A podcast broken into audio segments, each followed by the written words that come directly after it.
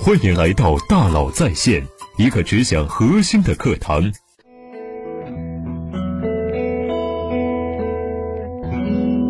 你好，欢迎来到大佬在线。最近呢，我有个特别强烈的感受：一个人特别不幸的事情是过早的低层次形成了认知闭环。为什么呢？因为我看到了一个视频，在这个视频里啊，我们能清楚的看见老人骑车自己摔倒了，一个好心的小伙子上前把他扶起来，结果呢，结果这个老人拽着小伙子的皮带不让他走，要他赔自己五百块钱。很多人说呀，这个老人怎么坏成这样？这就是现代版的农夫与蛇啊！如果行车记录仪没有拍下来怎么办？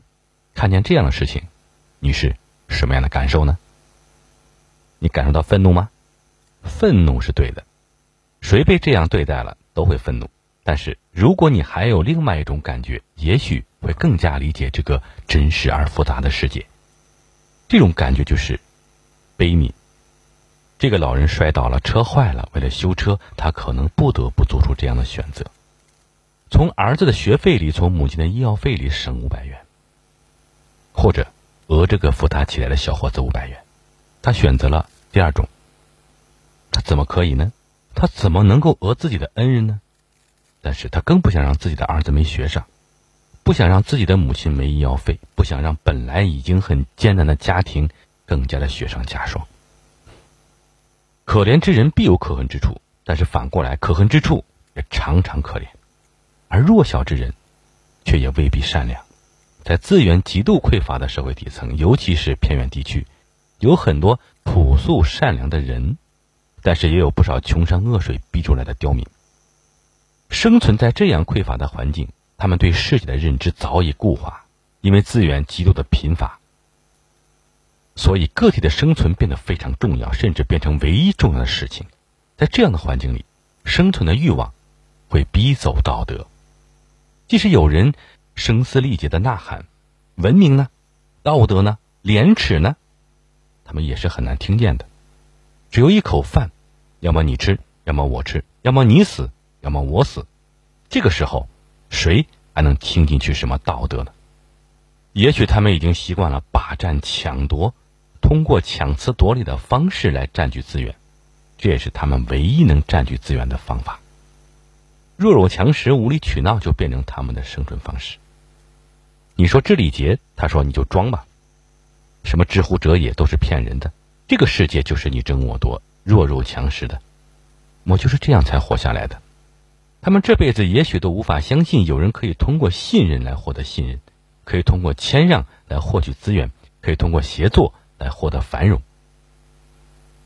他们在还没有摆脱恶劣环境时，就形成了自己对于世界认知的闭环，再也出不来了，只能活在水面之下。这是一种不幸。所以，如果你感到愤怒是对的，这很正常；但是，如果你感到悲悯，也许你会更加理解这个世界，并且你还会深深反思：我们在水面之上应该以怎样的姿态生活在这个世界上。我们可能一不小心就会陷入固化的认知。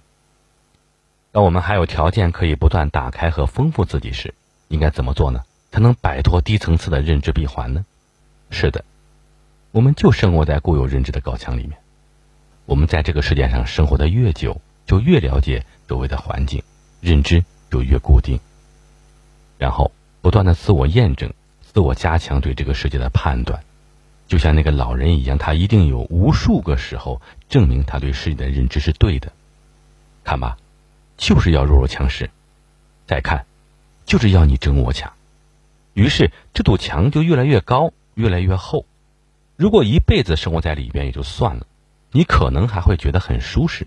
但是如果你想走出来，或者万一有人拿锤子砸烂了这堵墙，颠覆了你对这个世界的认知。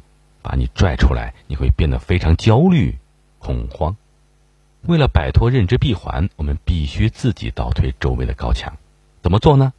最简单、最经济，可能也是最有效的方法，就是多一些认知世界的模型和框架。这些模型和框架在哪里呢？在书里，多看书。比如说经济学、心理学、哲学、物理学、生物学、历史，不论是什么，你都应该从书架上把它拿下来。认真的看一看，有人会说呀，这太难了，我读不懂。那你应该感到高兴，就像去健身房锻炼一样。那种痛苦意味着你会变得更加强壮。看书是在锻炼你的肌肉记忆，看书是在锻炼你的精神肌肉。如果都看得懂，也就没有什么阅读的意义了，还是在原理的墙里打转。也许有人会说呀，这真的有用吗？我明白你的意思。学习数学当然不会用微积分去菜场去买菜，了解化学你也不会在做饭时分析食物的化学变化，阅读历史你也不会在聊天时想对面那个人曾经不过是非洲草原上的一只小猴子。但是学习数学、化学、历史以及其他都是有用的，那种有用是一种思维方式。培根说过一句话。人类最重要的发展是人们难以意料的，是在想象之外的。什么意思？就是你可以去寻找那个神秘的印度，但是新航路最后却发现了美洲。无心插柳柳成荫，不过如此。你不知道，你读过的某本书会在某个时刻变成创新的灵感。你也不知道，你多认识的一个思维模型会在某个瞬间让你的人生变得与众不同。我们生活在固有认知的高墙里，书就是用来倒壁偷光的，直到我们推倒周围的高墙。除了多看书、推倒周围的高墙之外，还有吗？然后呢？然后走出原有的认知闭环。什么意思？生活在固有的认知闭环里，我们会感觉很熟悉、很安全，甚至很舒服。但是，你的认知真的对吗？我们会忘了问自己这样的问题，甚至会。故意忘了问自己这样的问题，怎么办？走出去，多见人，多看，多听，别成为大海中孤立的岛屿。我常说呀，如果有一天我不出差了，不参访了，不调研了，那我的职业生涯就结束了。闭门造车，抱着头想，也想不出这个世界的变化，更无法打开自己的认知。所以，你可以到一个信息密度、人才密度都很高的地方。也许是一个私密的聚会，也许是一个疯狂的俱乐部，也许是一家热闹的咖啡馆。总之，走出去，然后呢，你会很自然的产生这种感觉：原来还有这样的认知啊！我给你举个例子，有次啊，我在美国去商场买东西，花了八十三美金，结账的时候呢，我拿张一百美金和三张一美金，一共是一百零三美元，递给售货员。你猜怎么着？